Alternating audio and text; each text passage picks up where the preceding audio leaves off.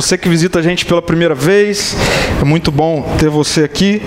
Se você ainda não pegou um presentinho que a gente quer te dar no final, você pode ali procurar o pessoal ali fora para receber um, um abraço e, e um presente nosso, tá bom? A gente está nessa série Jesus Talks, uma conversa com Jesus. A gente está aí vendo alguns temas que ah, por vezes acabam se desconfigurando ao longo da história e, e a gente quer olhar e perguntar para Jesus como é que funciona algumas coisas no âmbito do seu reino. Na semana passada a gente viu quem é que Jesus chama à mesa, quem se torna digno de participar da mesa, comer do pão, beber do vinho, da santa ceia.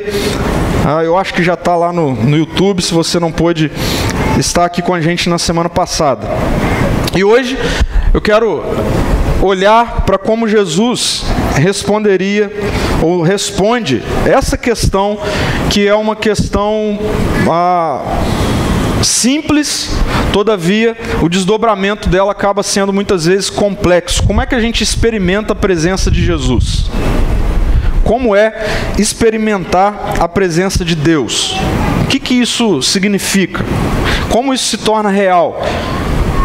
Será que isso tem a ver com alguns momentos em alguns ambientes específicos ou, ou não? Como que funciona? Como que nós experimentamos de fato a presença de Deus? Isso tem a ver com o meu sentimento? Isso tem a ver com alguma reação física? Como que é experimentar a presença de Deus? Então, é sobre isso que a gente vai conversar na nossa reflexão de hoje. Eu quero ler com vocês um texto que se encontra no Evangelho de João, no capítulo 14. Eu vou ler os quatro primeiros versículos e aí depois, num outro momento, a gente vai voltar nesse texto. Não deixem, é, quem está falando aqui é Jesus. Jesus está com os discípulos e ele diz: Não deixem que seu coração fique aflito. Creiam em Deus, creiam também em mim. Na casa do meu pai há muitas moradas. Se não fosse assim, eu lhes teria dito: Vou preparar lugar para vocês, e quando tudo estiver pronto, virei buscá-los, para que estejam sempre comigo onde eu estiver. Vocês conhecem o caminho para onde eu vou. Duas questões. Para onde Jesus está indo? Para onde ele está dizendo que ele está indo, que ele vai? E o que isso significa? Bom, conversar sobre isso a partir desse texto, traz para nós respostas acerca de como nós experimentamos de fato a presença de Deus. Porque compreender o que Jesus está dizendo aqui, nesse momento, muda completamente a nossa forma de experimentá-lo. Preste atenção nisso, olhe bem para esse texto, que a gente vai voltar ele lá na, nele lá na frente. Compreender o que Jesus está falando de fato aqui muda completamente a maneira ou a forma como nós o experimentamos. Ok? Guarde isso. O que ele está dizendo com relação ao lugar que ele vai e o que significa isso. Bom, equivocadamente, nós colocamos a presença de Deus numa sala. Essa é uma afirmação. Equivocadamente, nós colocamos Deus ou a sua presença numa sala, como um auditório desse. ou um prédio enorme, ou uma grande obra, uma grande construção, e nós colocamos equivocadamente, colocamos entre aspas, a presença de Deus restrita a esses ambientes, a esses lugares. Eu me lembro da minha infância, quando chegava domingo, e a gente cantava aquela musiquinha assim, ó, alegrei-me quando me disseram. Ah, tem gente aí que lembra, né? Vamos à casa do Senhor. Quem nunca cantou isso, né? Eu lembro disso.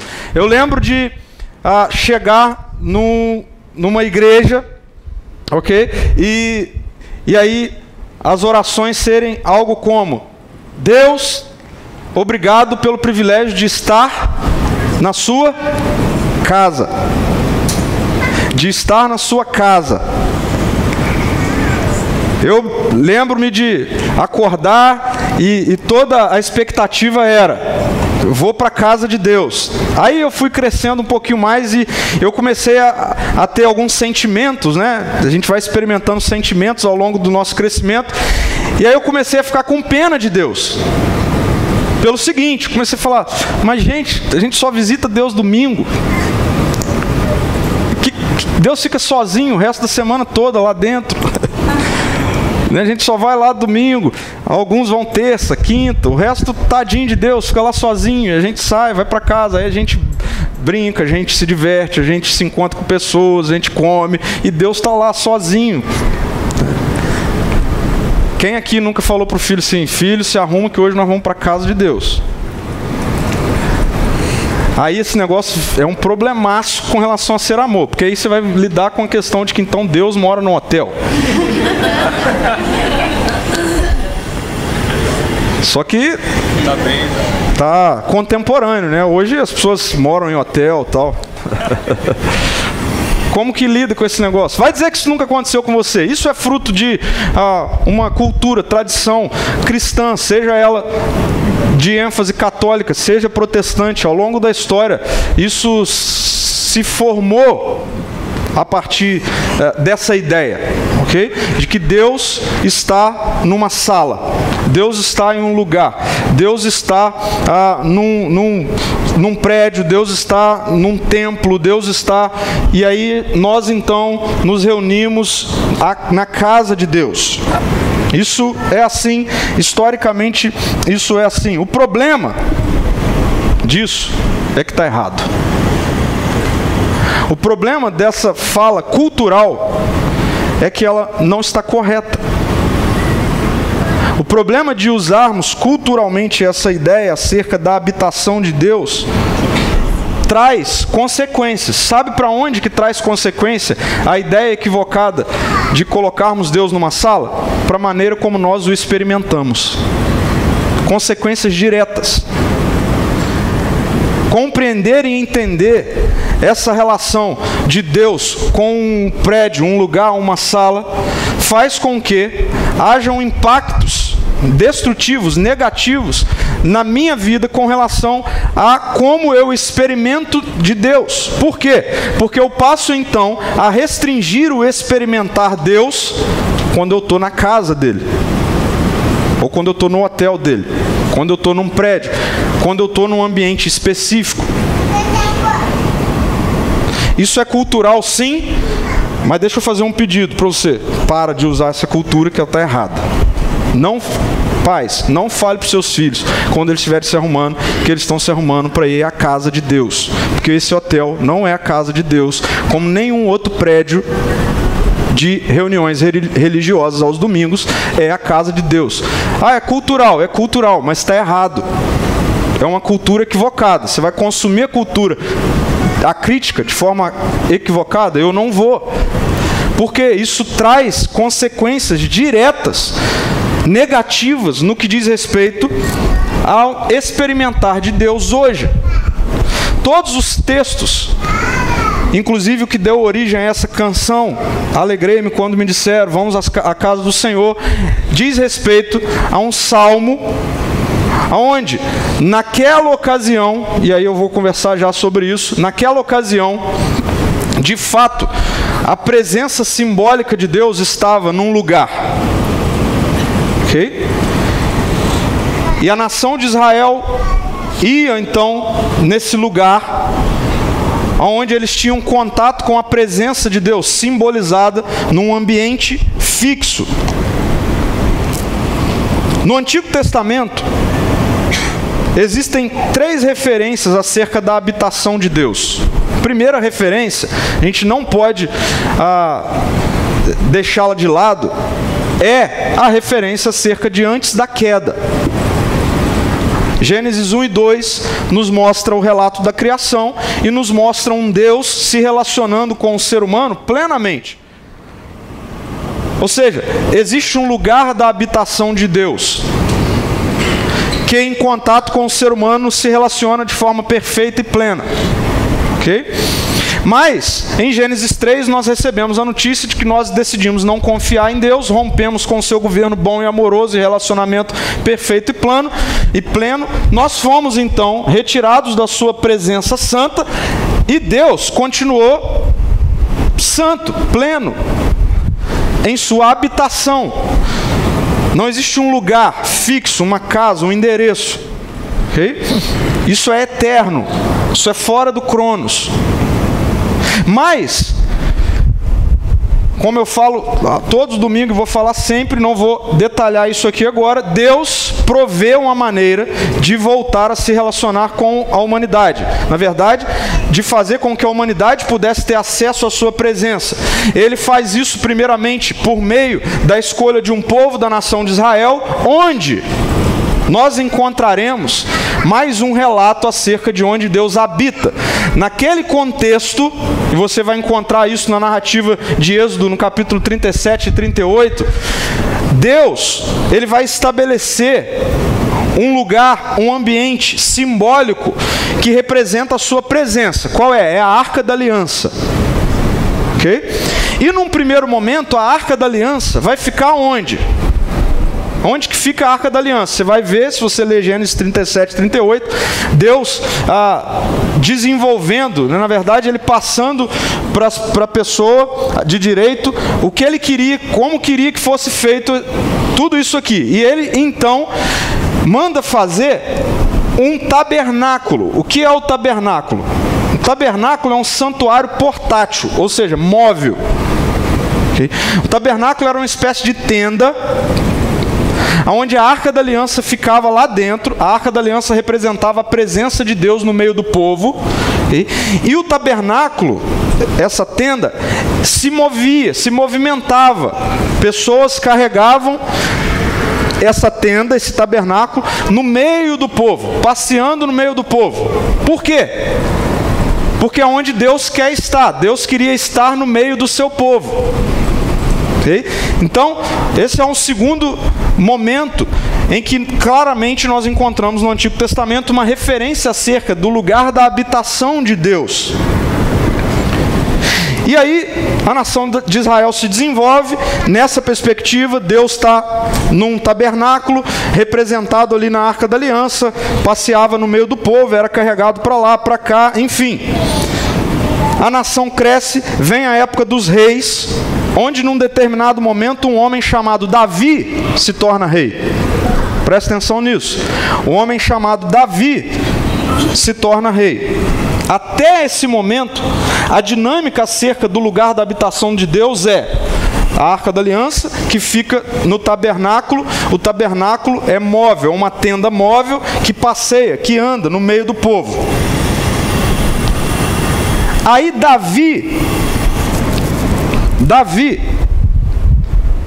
tem uma ideia que vai nos remeter então a um terceiro lugar da habitação de Deus, a um terceiro lugar aonde Deus no Antigo Testamento a presença dele será colocada. Okay? Colocada por quê? Porque o que está representando a presença dele é a arca da aliança. E agora, em, a partir de Davi, do reinado de Davi, começa então um, um, um, plano de modificação de Deus deixar de estar no tabernáculo na tenda para agora estar nesse lugar que é chamado templo. O templo. Ok? Pergunta: quem constrói o templo? E uma pergunta depois dessa: com ordem de quem? Quem constrói o templo? Com ordem de quem? De quem? Será? Vamos ver, vamos continuar. 1 Crônicas, no capítulo 1, versículo 17, de 1 a 15. Davi está no seu palácio. E aí a narrativa diz o seguinte: Quando Davi já havia estabelecido em seu palácio, mandou chamar o profeta Natan. Disse: Veja, moro num palácio uma casa de cedro, enquanto a arca da aliança do Senhor está lá fora, tadinho, numa simples tenda. Davi está falando com Natan. Natan respondeu a Davi: Faça o que tem em mente, pois Deus está com o rei. Naquela, me naquela mesma noite, porém, Deus disse a Natan: Deus foi rápido. Naquela noite, Deus disse a Natan: Por que, que Deus fala com Natan e não com o rei Davi? Porque essa é a dinâmica. O profeta, ok, é que vai ser a boca de Deus para o rei. Então Deus fala com Natan. O que, que Deus fala com Natan? Vá e diga ao meu servo Davi que assim diz o Senhor. Agora presta atenção nisso, hein? Quem já leu a Bíblia um monte de vezes, presta mais atenção ainda. Hein? Não será você que construirá uma casa para eu habitar. E aí ele continua: Desde o dia em que tirei os israelitas do Egito até hoje, nunca morei numa casa. Deus está falando. Nunca morei numa casa. Sempre, olha só o tabernáculo. Sempre acompanhei o povo de um lugar para o outro numa tenda, num tabernáculo. Ou seja, eu sempre estive no meio do meu povo. E no entanto, onde quer que eu tenha ido com os israelitas, nunca me queixei aos líderes de Israel, aos pastores do meu povo. Nunca lhes perguntei: por que não construíram para mim um palácio, uma casa de cedro? Estão acompanhando? Estão comigo? Sim. Deus está falando para Natan, para Natan falar para Davi.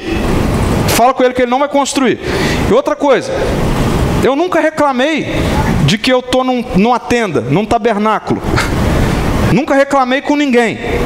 E aí, Deus, eu vou pular aqui, a partir do versículo 7, ele vai reafirmar para Natan falar com Davi o quanto ele já fez por Davi e pelo seu povo, mesmo morando numa tenda.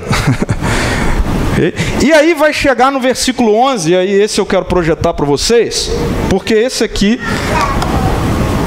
Presta atenção nesse texto. Olha o que, que dá, Deus fala com Natan.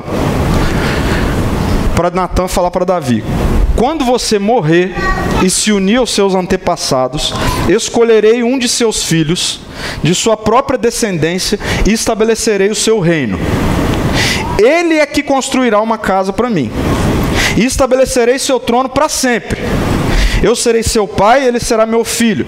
Jamais retirarei dele o meu favor, como retirei daquele que governou antes de você. Eu o confirmarei para sempre como rei sobre minha casa e sobre o meu reino, e seu trono será estabelecido para sempre. Natã voltou até Davi e contou ao rei tudo que o Senhor tinha revelado. Então, quem tem a ideia de, de construir um templo?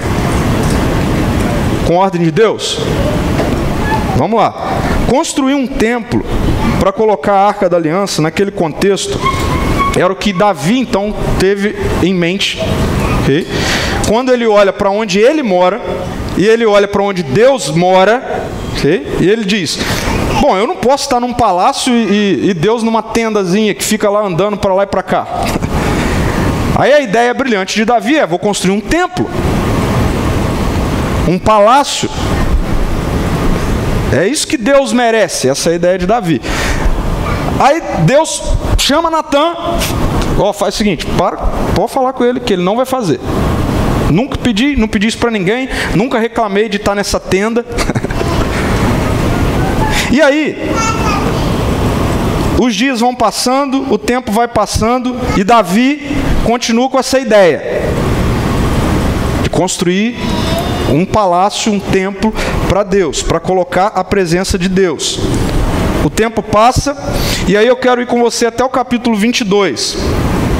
Porque no capítulo 22 é a primeira vez que nós encontramos Davi diretamente falando acerca do templo e de quem o construiria. No capítulo 22. E Davi, ele fica inquieto com esse negócio e ele mesmo decide começar a dar um jeito de assim, não, mas, mas eu vou começar a ajeitar a coisa para construir o templo. E aí, Davi faz o seguinte, 1 Crônicas 22, 6 a 10. Então mandou chamar seu filho Salomão e lhe ordenou que construísse um templo para o Senhor, o Deus de Israel. Presta atenção. E disse-lhe: Meu filho, eu quis construir um templo em honra ao nome do Senhor meu Deus. Quem que quis construir o templo? Davi. Mas o Senhor me disse: Você matou muitos homens nas batalhas em que lutou, derramou muito sangue diante de mim, por isso não será você quem construirá um templo em honra ao meu nome. Continua. Contudo, agora é Davi está falando. Davi está falando para Salomão algo. E aí ele diz: Contudo, você terá um filho que será um homem de paz. Darei a ele descanso de seus inimigos de toda a terra vizinha. Seu nome será Salomão, e darei paz e tranquilidade a Israel durante seu reinado. Ele construirá um templo em honra ao meu nome. Ele será meu filho e eu serei seu pai. E eu estabelecerei o trono do seu reino sobre Israel para sempre. No capítulo 28, já no momento de Davi passar o bastão do reinado para Salomão, a gente vai ler o seguinte: Davi se pôs em pé e disse: Meus irmãos, meu povo, era meu desejo construir um templo onde a arca da aliança do Senhor, o lugar de descanso dos pés do nosso Deus, repousasse para sempre. Fiz os preparativos necessários para construí-lo. Deus pediu para Davi fazer isso, mas ele fez. Sabe aquela coisa assim, às vezes a gente ora, aí a gente acha que Deus está falando alguma coisa, a gente acha que ele perdeu o time, né? Que Deus, o relógio dele é diferente, a gente acha que ele está atrasado, a gente começa a dar o jeitinho. Não, deixa eu ir colocar as coisas no lugar. E é, é o que Davi faz. Aí no versículo 5, Davi diz assim: E dentre os meus muitos filhos que o Senhor me deu, escolheu Salomão para ser o meu sucessor no trono de Israel e para governar o reino do Senhor. E ele me disse: Seu filho Salomão construirá meu templo e meus pátios, pois eu escolhi para ser meu filho e eu serei o seu pai. Quem Davi disse que construiria o templo? Quem que Davi está falando que vai construir o templo? Salomão. Deus disse isso para Davi?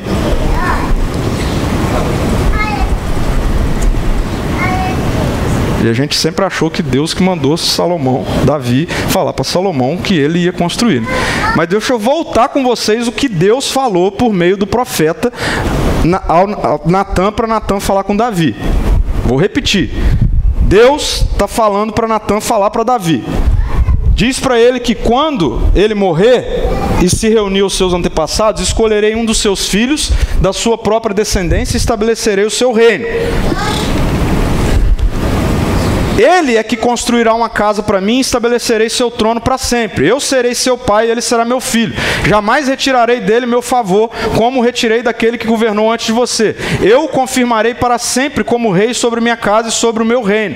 E seu trono será estabelecido para sempre. De quem Deus está falando?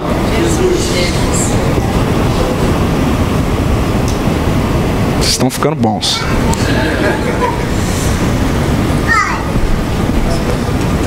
Mas Davi entendeu que era Salomão. Sabe, às vezes Deus fala umas coisas com a gente, a gente quer entender outra e a gente vai por conta própria. E aí, se você ler a história de Salomão, você vai ver que Salomão de fato constrói o templo. Eu fiz questão de ler essa semana de novo toda a história. E não tem um momento sequer, mesmo antes ou durante a construção, que Deus fala, faz assim. Depois que está pronto, Aí Deus fala: agora está pronto, então agora vai ser assim, assado e tal. Mas, às vezes, a gente gosta de fazer umas coisas que a gente acha que ouviu Deus falar, ou a gente ouviu de forma diferente do que ele falou e a gente faz. Graças a Deus pela graça.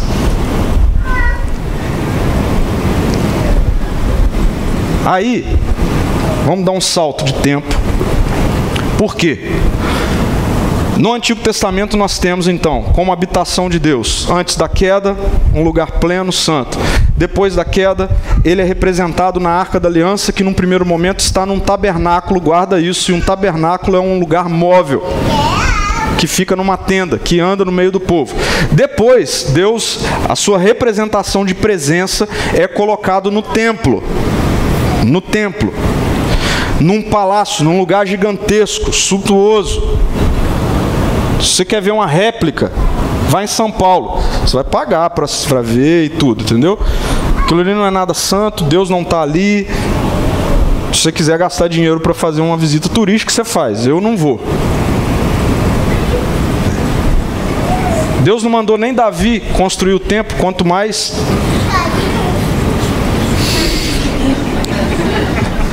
Vamos continuar. E onde é a habitação de Deus então? Presta atenção aqui comigo agora, que aqui vai ser importante, ó. Você entender. Qual é a pergunta que a gente está fazendo para Jesus hoje? Como que nós experimentamos a sua presença? Como que nós o experimentamos? Então presta atenção. João capítulo 1, 14. João começa a narrar para a gente Jesus chegando. E João 1, 14 diz assim: Assim a palavra se tornou ser humano, carne e osso, e habitou entre nós. Ele era cheio de graça e verdade, e vimos a sua glória, a glória do Filho único de, do Pai. João está falando de Jesus. O texto diz que ele habitou entre nós. Agora olha que interessante. A palavra que aparece aqui em habitou, que nós temos aqui habitou, no texto original grego, é a mesma palavra para tabernáculo no hebraico. Quando Jesus vem, o que, que ele vem fazer? O que Deus nunca pediu para o ser humano fazer com a presença dele. Então Jesus vem e ele vem de novo, tabernacular. Ou seja, andar no meio do povo, ser móvel. A presença de Deus está em Jesus agora. Num lugar? Não. Mas onde? Se movimentando. Aí Jesus vem quebrando tudo. Aí ele chega no templo, aquele templo que foi construído por Salomão, que entendeu que Deus tinha mandado fazer e tudo mais. Ele chega lá no templo e ele se depara com a turma vendendo um monte de coisa no templo. Tava uma bagunça só. Lê o texto, vocês vão ver Jesus bravo. O texto fala que ele pega um chicote. Eu, eu fico tentando imaginar essa cena. E Jesus dando chicotada para tudo quanto é lado pessoal sai desesperado, correndo. E imagina ovelha correndo para um lado, galinha pulando para o outro lado, e gente pulando a mesa, cadeira, e Jesus bravo. Aí Jesus fala: A casa do meu pai não é lugar para isso. Aí a gente pergunta, mas por que? Então Jesus está reconhecendo, a gente precisa entender que Jesus está se apresentando como aquele que é o que traz a presença de Deus. E Jesus é estratégico. Ele faz isso, dá um choque nas pessoas. Aí os líderes religiosos viram para Jesus e dizem assim: O que é que você está fazendo? Questionaram os líderes judeus: Que sinal você nos mostra para comprovar que tem autoridade para isso? Aí Jesus diz: Pois bem, destruam esse templo, e em três dias eu levantarei. Eles disseram: Foram necessários 46 anos para construir esse templo e você o construirá em três dias. Mas quando Jesus disse este templo, estava se referindo a ao tabernáculo, ao seu próprio corpo. Depois que ele ressuscitou dos mortos, os seus discípulos se lembraram do que ele tinha dito e creram nas Escrituras e em suas palavras. Os líderes religiosos pensaram que Jesus estava falando de que templo? Daquela construção. Mas Jesus está afirmando: Meu Pai, Deus não habita em templos feitos por mãos humanas. Deus nunca quis isso. Deus quer se movimentar pelo seu povo, como era antes da queda. E agora eu, Jesus está dizendo, eu sou quem traz a presença de Deus. E é aqui que eu queria chegar desde o início, porque eu quero voltar para esse texto com vocês, de João 14, de 1 a 4. Quem não foi no banheiro nem bebeu água, não vá agora. E coloca o cinto aí. Não deixem que seu coração fique aflito. Creio em Deus, creio também em mim. Na casa do meu pai há muitas moradas. Se não fosse assim, eu lhes teria dito: Vou preparar lugar para vocês, e quando tiver tudo pronto, virei buscá-los, para que estejam sempre comigo onde eu estiver. Vocês conhecem o caminho para onde eu vou. Pergunta: Para onde que Jesus está falando que vai?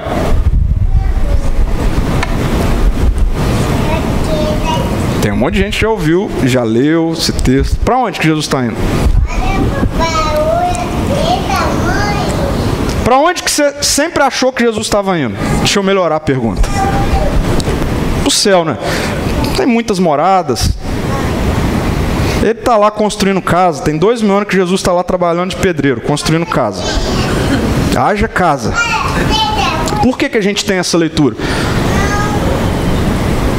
Porque nós temos a cultura de que a presença de Deus está relacionada com um templo feito por mãos.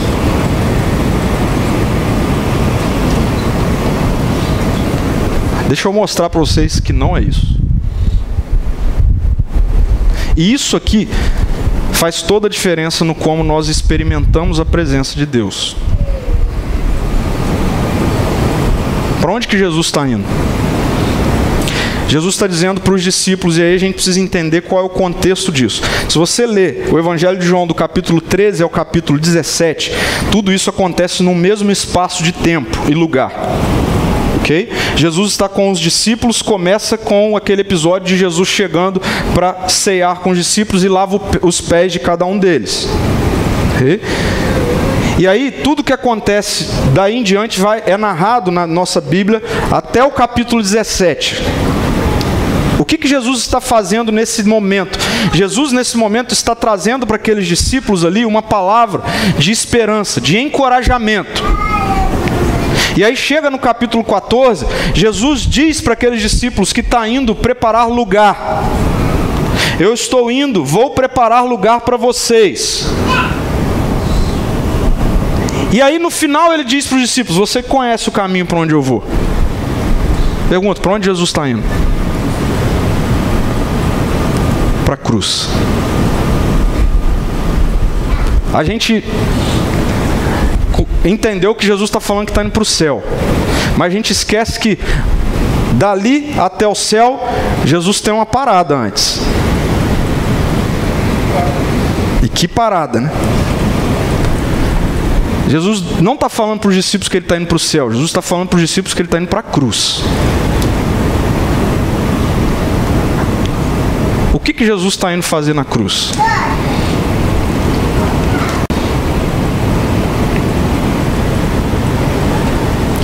Jesus está indo para a cruz preparar lugares para as moradas de Deus.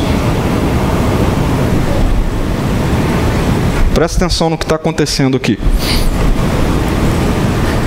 Jesus vem trazendo a presença de Deus.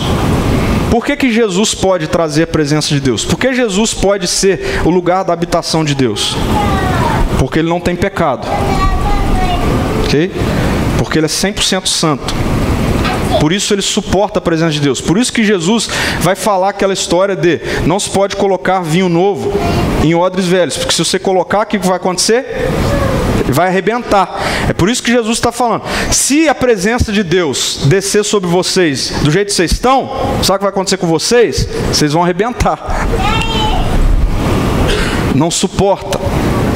Aí Jesus está falando para eles: Eu estou indo Jesus está falando assim: ó, na casa do meu pai há muitas moradas. Jesus está falando, na casa de quem há muitas moradas? Do Pai.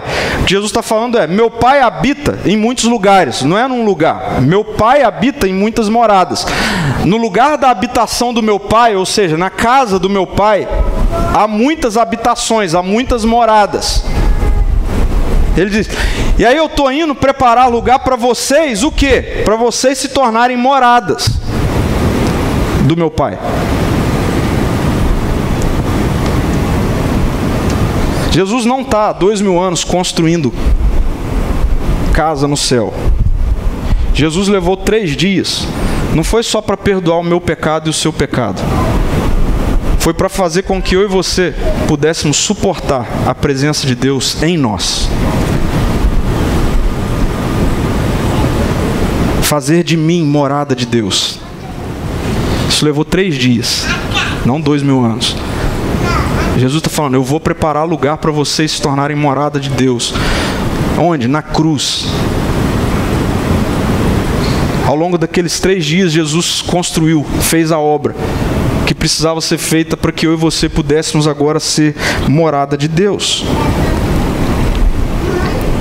Como que um entendimento contrário a isso nos impacta equivocadamente? Por exemplo, nós continuamos nos relacionando com a ideia de que Deus é um Deus distante. Quando eu não entendo assim, quando eu entendo que Jesus está lá no céu construindo minhas, a minha casa para eu ir morar, entendeu? Isso alimenta essa ideia de que Deus é um Deus distante, é um Deus que está longe. Uma outra consequência dessa ideia nós esperamos uma ideia equivocada de restauração. Qual é a ideia equivocada de restauração que nós esperamos? De que quando Jesus voltar, a gente vai receber a chave da mansão, né? E a gente acha que restauração tem a ver com isso, sempre apontando para o futuro. Essa ideia coloca sobre nós uma ideia equivocada de que restauração é algo que está relacionado a futuro. Mas a gente esquece que restauração é algo que está relacionado à eternidade. Eternidade e futuro são coisas diferentes. Significa que hoje, por estar em Jesus, eu já experimento da eternidade. Ok? Mesmo que ainda não de forma plena, mas Jesus já está próximo. Por não entendermos isso assim, desse jeito que eu estou colocando para vocês, nós não experimentamos um evangelho real e diário nas nossas vidas. A gente continua alimentando a ideia de que eu experimento Deus domingo. De que eu experimento Deus quando eu estou reunido com algum grupo religioso, fazendo alguma coisa religiosa, cantando música gospel e falando de coisas de Deus. Só aí que eu experimento de Deus. Agora, quando eu trabalho, quando eu me relaciono com a minha esposa, com a minha filha, com o meu vizinho, com o dinheiro, com o prazer, com tudo, com a minha vida, não, isso não tem nada a ver. Só tem a ver quando nós estamos nesse ambiente de casa de Deus. Porque nós compreendemos isso assim, equivocadamente. Então, Jesus está falando aqui que nós experimentamos da Sua presença. Como? Vivendo a partir da realidade de que Ele está em você. Como que você experimenta Jesus? Como que você experimenta da presença real de Deus? Eu e você experimentamos isso vivendo a partir da realidade de que Ele está em você. Em você. Jesus está em você, em mim, dentro de nós por meio do seu espírito. A cruz não é apenas lugar de perdão, a cruz é lugar de preparação, trata-se de uma obra. A obra de edificar moradas que suportassem a presença de Deus. Vivendo a partir da realidade de que Ele está em você, não com você. Vou repetir. A partir disso, não é Jesus a presença de Deus com você, comigo, é em você, em nós. Você fala, sério? É isso mesmo? Vamos ver, vamos ver João 14. Porque olha só o que Jesus vai falar. Jesus diz assim, no versículo 6 e 7. Jesus disse: Eu sou o caminho, a verdade e a vida. Ninguém pode vir ao Pai senão por mim. Se vocês realmente me conhecessem, saberiam quem é meu Pai. Mas, aí olha o que Jesus diz: de agora em diante, vão conhecer e ver o Pai. Vão conhecer e ver o Pai. Por quê? Porque estará em nós. Porque estará em mim, em você. Veja, ele continua dizendo: se vocês me amam, obedecem aos meus mandamentos. E eu pedirei ao Pai, e eles lhes, lhes dará um outro encorajador que nunca os deixará. É o Espírito da verdade. O mundo não pode receber, pois não vê e não conhece. Aí olha o que Jesus vai dizer. Mas vocês o conhecem, pois ele habita com vocês. O que, que Jesus está dizendo? Vocês conhecem do que eu estou falando, vocês conhecem o Pai, vocês conhecem o Espírito da verdade, por quê? Porque vocês veem Ele. Como que aqueles discípulos viam? Olhando para Jesus. Aí Jesus diz: E depois Ele estará em vocês. Então o que Jesus está dizendo é: como que, você, como que a gente vê o Pai? Antes vocês viam por meio do Espírito, ele está falando com aqueles discípulos, porque vocês olhavam para mim. Vocês olham para mim e me vê. É o que Jesus está dizendo. Mas, logo, depois ele estará não com vocês, como agora, mas em vocês. E aí, ele continua: Não os deixarei órfãos, voltarei para vocês. Em breve o mundo não me verá mais, mas vocês me verão. Porque eu vivo, vocês também viverão. Pergunta: Jesus está falando do seu retorno em termos de dois mil anos, igual a gente está agora? Ou Jesus está se referindo à ressurreição? A ressurreição. E ele diz: No dia em que eu for ressuscitado, vocês saberão que eu estou em meu Pai, vocês em mim e eu em vocês. Agora deixa eu trazer um pedacinho do que ele começa falando. Ele diz assim: Quando tudo estiver pronto, virei buscá-los, para que estejam sempre comigo onde eu estiver. Jesus está falando do seu retorno Jesus está falando para aqueles discípulos: Eu vou voltar para buscar vocês, para que vocês estejam onde eu estou e o meu Pai estão. Quando? Quando eu ressuscitar e o Espírito for derramado em vocês. Quando o Espírito for derramado em vocês, vocês serão morada da nossa presença e vocês saberão onde nós estamos, porque onde nós estamos, vocês também estarão. Outra parte, ele diz: Judas, então, não Iscariotes, diz: Por que o Senhor vai se revelar somente a nós e não ao mundo em geral? Um discípulo do meio deles entende a coisa assim: Mas por que, que esse negócio é uma revelação que vai ser só para a gente e não para as pessoas? Aí olha que Jesus diz: Quem me ama faz o que eu ordeno, meu Pai o amará e nós viremos. Está na Bíblia, é só a gente ler a Bíblia. Nós viremos morar nele. Então Jesus está falando que está preparando casa lá para a gente ir morar lá, ou ele está falando que ele está indo para a cruz preparar a gente para ele morar na gente? Veja, de novo, versículo 2 é o que ele diz: Na casa do meu pai há muitas moradas, se não fosse assim eu lhes teria dito: Vou preparar lugar para vocês. Para vocês o que? Serem morada de Deus, serem morada do meu pai.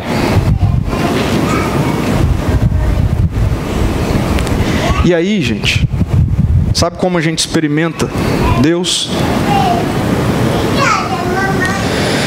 Eu, eu, eu sempre tive um pouco de crise desse negócio de que experimentar Deus era algo que estava sempre relacionado, atrelado a um momento altamente emotivo, a um momento altamente ah, de êxtase, de ah, me tirar da realidade da minha vida e tal, e, e sempre relacionado ou a uma música, ou a um culto específico, ou a um lugar específico. Isso me deixava sempre em crise. Sabe por que, que me deixava em crise? Porque isso não me encorajava.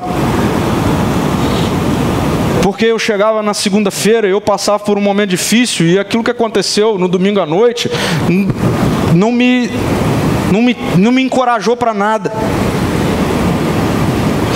Eu chorei, pulei, fiquei arrepiado e tal, mas aí chegou domingo, e aí? Segunda-feira, e aí? O que, que faz? Cadê a presença de Deus?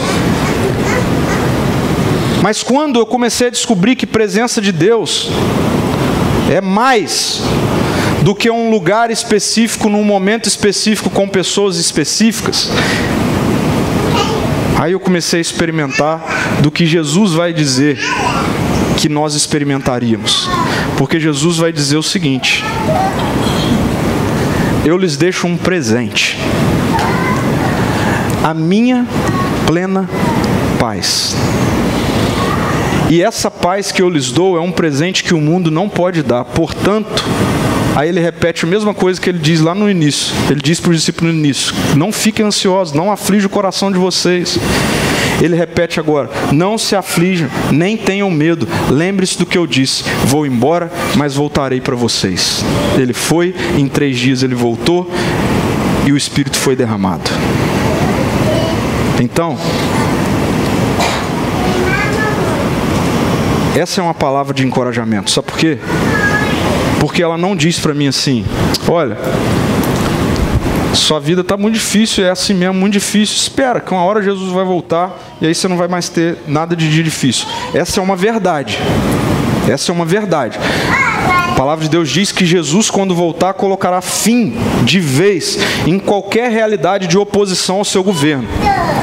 Mas também é verdade que Jesus já deixou da sua presença em nós, para que nós usufruíssemos de plena paz hoje hoje, mesmo nos seus dias difíceis, mesmo quando você está passando por um problema, mesmo quando você está passando por um, um, período de dificuldade, mesmo quando você se depara com uma realidade de enfermidade, Jesus, porque ele foi para a cruz, construiu moradas, fez com que eu e você pudéssemos suportar a presença de Deus, que vem acompanhada com um presente. O presente é a minha plena paz.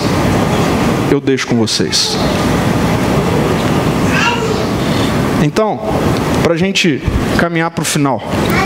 Primeiro, você precisa de paz em alguma área da sua vida? Você precisa de paz, paz em alguma área da sua vida. E aí Jesus faz questão de dizer que a paz que ele dá, o mundo não pode dar. O que Jesus está falando aqui não é de você comprar algo que te dê uma suposta sensação de abstração, esquecimento. Jesus não está se referindo a um remédio, Jesus não está se referindo a, a um entretenimento que te dê um prazer momentâneo e isso pareça que você está usufruindo de uma paz, mas morrendo de medo para voltar para a realidade. Não, Jesus não está falando disso, e não é isso que eu estou falando. Você está precisando de paz, sabe o que é paz? Paz é a casa pode estar tá caindo, os ventos podem estar pesados, os dias podem estar difíceis, mas você vai suportar sem desespero, mas cheio de esperança. O apóstolo Paulo vai mencionar de novo essa paz e ele vai dar uma outra, uma outra, um outro adjetivo para essa paz. Ele vai chamar de paz que excede todo entendimento. Ou seja, não tem explicação científica. Enquanto todo mundo ia estar tá falando assim, cara, essa pessoa era para estar tá desesperada. Você está pleno. Por quê? Porque Jesus mora em você. Porque você é morada de Deus. Porque por meio do que Jesus fez na cruz, você recebe a vida de Deus em você agora. E você está pronto para receber. Pronto para receber. Então, você está precisando de paz em alguma área da sua vida, você está precisando de paz no seu casamento, de paz no seu trabalho, de paz no relacionamento com seus filhos, de paz, enfim, em qualquer lugar. Você está precisando de paz, paz na sua mente. Às vezes, sua mente está te consumindo, você está em guerra com sua mente, com sua cabeça, você está precisando de paz. Presta atenção, isso que não é, não é uma mensagem motivacional, é uma mensagem real. E aí, o meu desafio para você é: ouse, experimente viver pela fé naquilo que Jesus fez por você. Por meio da fé em Jesus, você recebe essa paz de presente. E aí eu vou precisar te desafiar. Você já recebeu Jesus como Senhor e Salvador da sua história? Você já recebeu Jesus como Senhor e Salvador da sua história? Você já tomou uma decisão na sua agenda, no, na sua cronologia, na sua história, de dizer assim: Senhor, eu abro mão da minha independência. Eu tenho um monte de dúvida, mas uma coisa eu sei: eu não consigo continuar sozinho. Daqui para frente, Senhor, eu vou viver a minha vida crendo naquilo que a palavra do Senhor diz que o Senhor é. E ponto final. Eu vou te desafiar, faz isso. Se você ainda não fez isso, você precisa fazer isso imediatamente, porque senão você vai ficar atrás de uma mensagem de uma reflexão. E mensagem e reflexão por reflexão, conhecimento, conteúdo, nunca transformou a vida de ninguém. Uma pessoa pode saber a Bíblia de forma decorada, como os religiosos da época de Jesus sabiam todo o Antigo Testamento decorado. Porque essa paz vem a partir da fé, da confiança. E não é do tamanho da fé, é da ação da fé. É você ouvir hoje o que eu estou falando. Isso tem muito tempo que você está ouvindo. E hoje eu estou sendo bem enfático. Que às vezes você está aqui hoje e você está procurando paz. Às vezes você só veio parar aqui porque você está procurando paz. então vou dizer, você achou uma paz que o mundo não pode te dar, mas essa paz está atrelada. Jesus diz: aquele que me ama, obedece o que eu ordeno. Meu Pai o amará, nós viremos e faremos nele morada. Você precisa tomar essa decisão de que a minha vida, a partir de hoje, vai ser vivida com base nisso. Experimenta. E por fim, aqui vai para todo mundo que já tinha lido a Bíblia um monte de vezes, já escutado um monte de vezes essa mensagem sobre João 14, falando que era o céu e que Jesus está lá construindo. Até hoje você achava que Jesus estava construindo sua casa no céu? Não precisa ter vergonha, gente. Eu, eu fiquei muito tempo achando que era isso. Bom, que tal acreditar que a casa é você e que o habitante é o próprio Deus por meio do Espírito? Isso é muito diferente. Pare de buscá-lo em prédios ou em momentos. E saia daqui compreendendo que Ele está em você. e por ele estar em você, você pode usufruir da presença dele agora, enquanto nós estamos juntos, mas amanhã de manhã, de tarde, de noite, se o momento estiver bom, se o momento não estiver bom, você usufrui de paz plena mediante a vida de Jesus que está em você. Então, como é que a gente experimenta a presença de Deus? Saindo daqui compreendendo que Ele está em mim. Eu não preciso buscá-lo e procurá-lo em lugares, se ele está em mim. Como que é esse negócio dele estar tá em mim? Você precisa crer pela fé. Fé não é ausência de dúvida. Fé não é ausência de dúvida. Então Deus não tem problema com as nossas dúvidas. Vamos orar? Feche os seus olhos. E depois eu queria que você refletisse na canção que vai ser tocada. E aí a gente recebe a bênção e vai para casa na presença de Deus. Senhor, muito obrigado, porque a obra foi feita, está consumada. Não precisa mais fazer nada. Está tudo feito porque o Senhor fez o que tinha que ser feito na cruz. Obrigado, Deus, porque a cruz é a boa notícia de que eu, eu, Alguém que não poderia chegar perto da presença de Deus, agora não só pode chegar perto, mas recebe a presença em mim. Muito obrigado por isso, Senhor. Obrigado por essa boa notícia de que todos nós que estamos aqui hoje, a gente não precisa olhar para a nossa semana, basta olharmos para dois mil anos atrás e crermos naquilo que foi feito por Jesus naquela cruz, e isso faz com que nos transformemos em terrenos prontos para receber a morada do Senhor. Nós somos casa, nós somos a morada do Senhor. Deus, eu quero pedir para que o teu espírito gere uma profunda profunda e verdadeira, Deus, convicção disso. Para que amanhã, ao sairmos de casa, para ir trabalhar, para ir para a faculdade, para nos relacionarmos com pessoas, a gente faça isso entendendo que o Senhor está em nós. O Senhor não está conosco, o Senhor está em nós. Nós temos a mente de Cristo. Muito obrigado, Deus. Nós somos casa do Senhor e nós queremos viver a nossa vida experimentando através disso e por meio disso, em nome de Jesus. Amém, Deus. Amém.